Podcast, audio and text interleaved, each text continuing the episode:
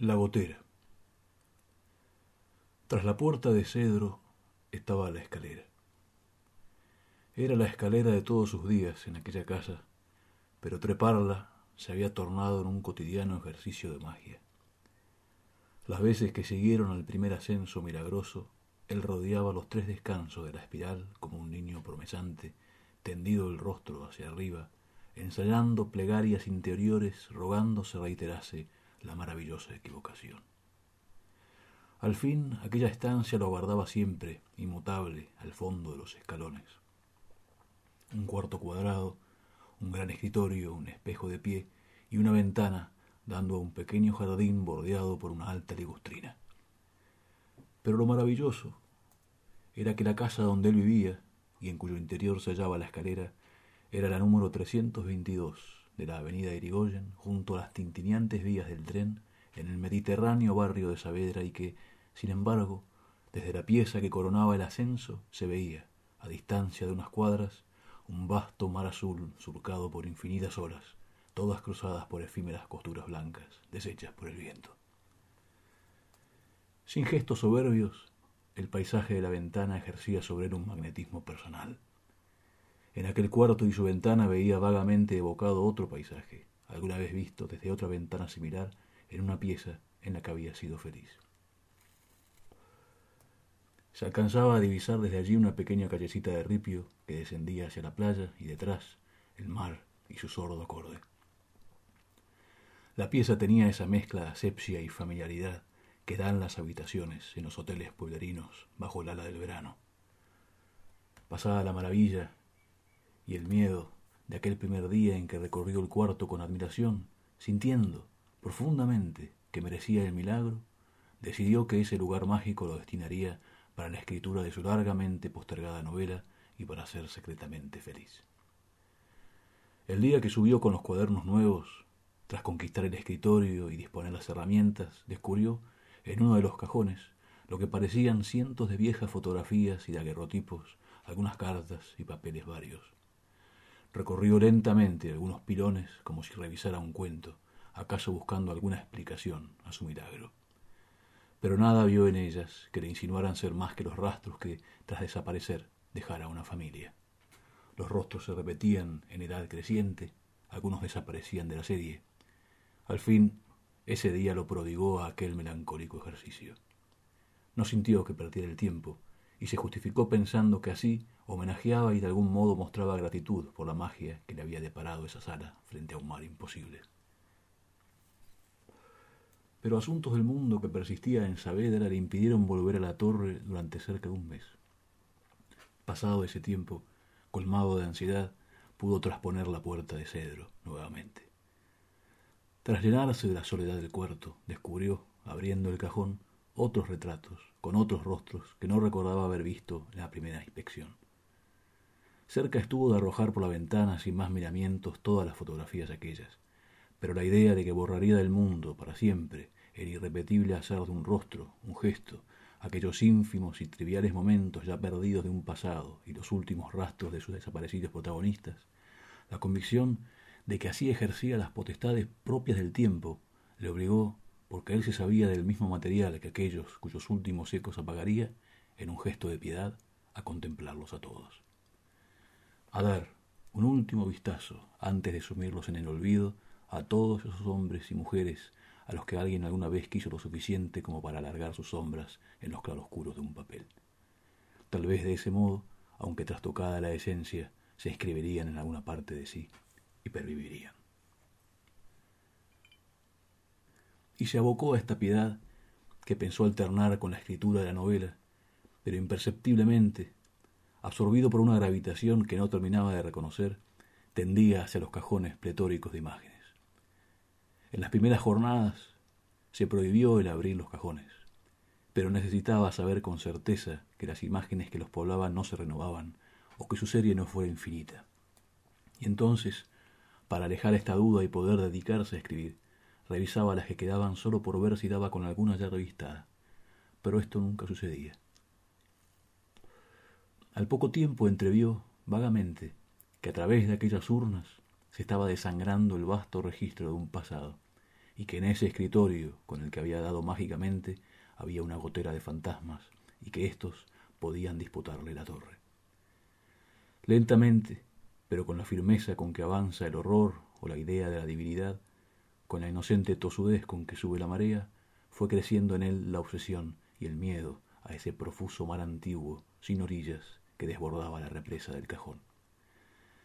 En un elevado éxtasis de vértigo, a vísperas de la locura, o ahogado en una lucidez inabarcable, decidió desbaratar el mismo abismo, imponiendo orden al pasado que manaba del cajón. Pretendió una clasificación capaz de coagular los borbotones blanquinegros. Pero no se atrevió a pensar que aunque el ayer de un hombre es finito, los espejos con que el hombre se mira lo multiplican hasta la eternidad que le rodeaba la torre. Y cada mañana subía al aposento y vencía las horas mirando los rostros idos y las galas y los nacimientos, apilándolos meticulosamente, destinándolos a diversos cajones, a pilas que devenían pilares y luego en corredores, habitaciones. A su alrededor se ahondaba el laberinto que él mismo erigía, sin tregua contemplado por los rostros macilentos de los daguerrotipos y sus fijas miradas y el mar rugiendo detrás de los médanos. Algo le pasaba de vez en cuando, y eso era cuando en alguna fotografía grupal lo interpelaba fijamente algún aspecto o algún rostro en particular, oculto en un principio. Podía ser el detalle de que todas las miradas confluyeran en el lente excepto una, cuya ave se alejaba de la bandada, solitaria, tendida hacia algún paraje seguramente muy lejano. Sentía entonces que quería ir con ella, volar hacia aquella isla y quedar por siempre allí. Pero las otras miradas clavadas en el lente le aprisionaban como una crucifixión silenciosa, y rastrearían el resto de las imágenes una en la que hallara nuevamente a esos ojos, solos. Pero esto tampoco pasaría, o quizás sí, solo para sentir tenuemente que los conocía, pero que aquel pájaro que se desprendía de ellos y que recordaba con sed, se le deshacía como la memoria de un sueño. ¿Qué eran esas tres niñas vestidas enteramente de blanco, retratadas el día de su comunión, que rodeaban a una cuarta y la miraban como si la acabaran de hallar o se hubiera producido del aire? o no era dueño de todo su amor aquella otra princesa de un patio del siglo viejo, y aquellos tres desdibujados varoncitos, todos de piernas cruzadas y estricta mirada, ¿no parecían tres veces él? Si recibir la luz del sol o el agujero de las estrellas era bañarse de pasado, ¿qué otra cosa mayor configuraba el aprisionamiento de otra más vieja luz cuando ese haz descubrió aquel hoyuelo en las mejillas ya dispersadas en la tierra como un humo, o la pose de aquella gran familia que parecía eterna? de qué luz del pasado venía la curva de los doblados en el vestido de la mayor. Qué gran casa, siempre atardecida, sostenían ahora con la resaca de sus ojos, sus manos y sus secretos, todas estas gentes. ¿Dónde estaban ahora los huesos de esas niñas y de todas estas almas que contemplaba? Todos los territorios del universo, se le ocurría, no alcanzarían para emplazar la gran estructura de sus huesos, que sumada podría ser la casa del tiempo. La memoria de sí y de su propósito se le escurrió como entre arena, entre tanto polvo y mansa gotera. De tan delicado el abandono no se podría señalar el momento en que dejó de ser él para pasar a ser un registro. Ya no abandonó el cuarto, ni pudo advertir que el mar, que estaba antes a unas cuadras de distancia, ahora estrellaba sus olas contra la torre. Cierta tarde se abrió la puerta, presentando a un niño que recorrió los vericuetos de fotografías y se le apareció detrás de una parva de retratos. Se miraron unos instantes y luego se retiró por donde había venido. Este niño lo impresionó sin provocarle miedo y durante unos segundos irrumpió en él, desordenadamente, su nunca comenzada novela, Saavedra, cosas lejanamente suyas que, apenas recobradas, se le perdieron para siempre. Pasaron semanas de aquello, hasta que entró una mujer que se paseaba con naturalidad por el laberinto que él extraía sin cesar de los cajones. Ella comenzó a aparecer con regularidad creciente y cierta vez puso la mano sobre su hombro mientras él interrogaba unos daguerrotipos y consideraba a qué pila debía destinarlo. Otra vez ella canturrió algo mientras hacía su visita. Era una muchacha, en realidad, con los dientes salientes hacia afuera y un hermoso cabello negro que llevaba recogido un rodete. Tenía un constante gesto de aprensión en el rostro y le miraba como un condenado.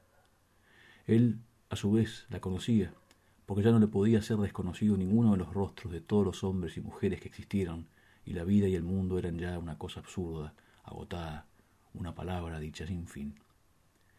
El último día, la muchacha fue hacia él y le levantó el rostro de las fotografías hacia la ventana. Vio el mar entrando por la ventana y todo le era absolutamente familiar y sabía qué día era y también lo que iba a pasar. Hoy llegan los barcos, se oyó decir con una voz muy pequeña. Su madre le asintió con amor y le ayudó a bajarla de la silla. Al pasar por frente al espejo vio que era un niño, no el que alguna vez fue, sino algún niño, otro. Y cuanto de él fuera hasta entonces, se alejó hasta perderse y ese olvido fue la dicha. Bajó la escalera y no entró en su casa de Saavedra, sino que se halló en un salón que conocía muy bien, donde el olor oceánico entraba, triste, y salió por la puerta en dirección a la playa.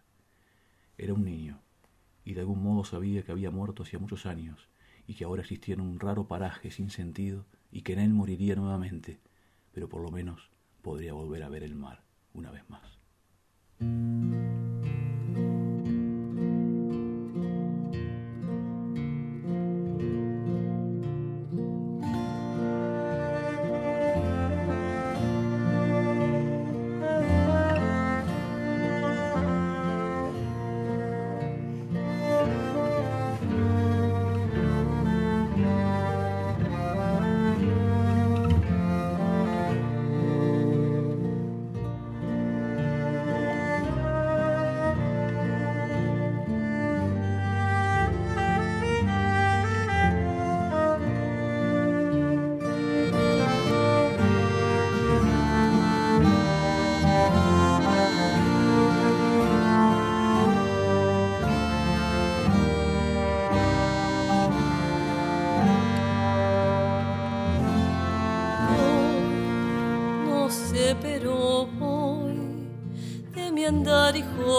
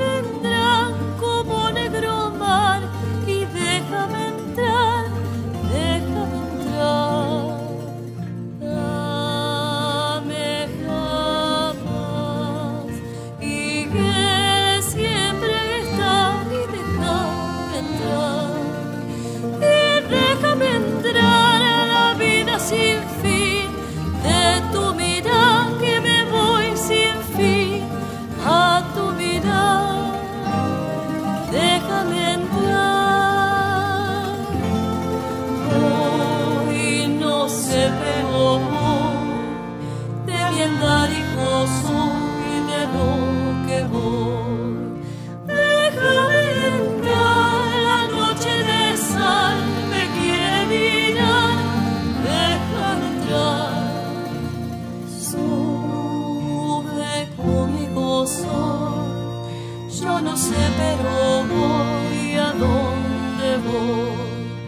Háblame acá con una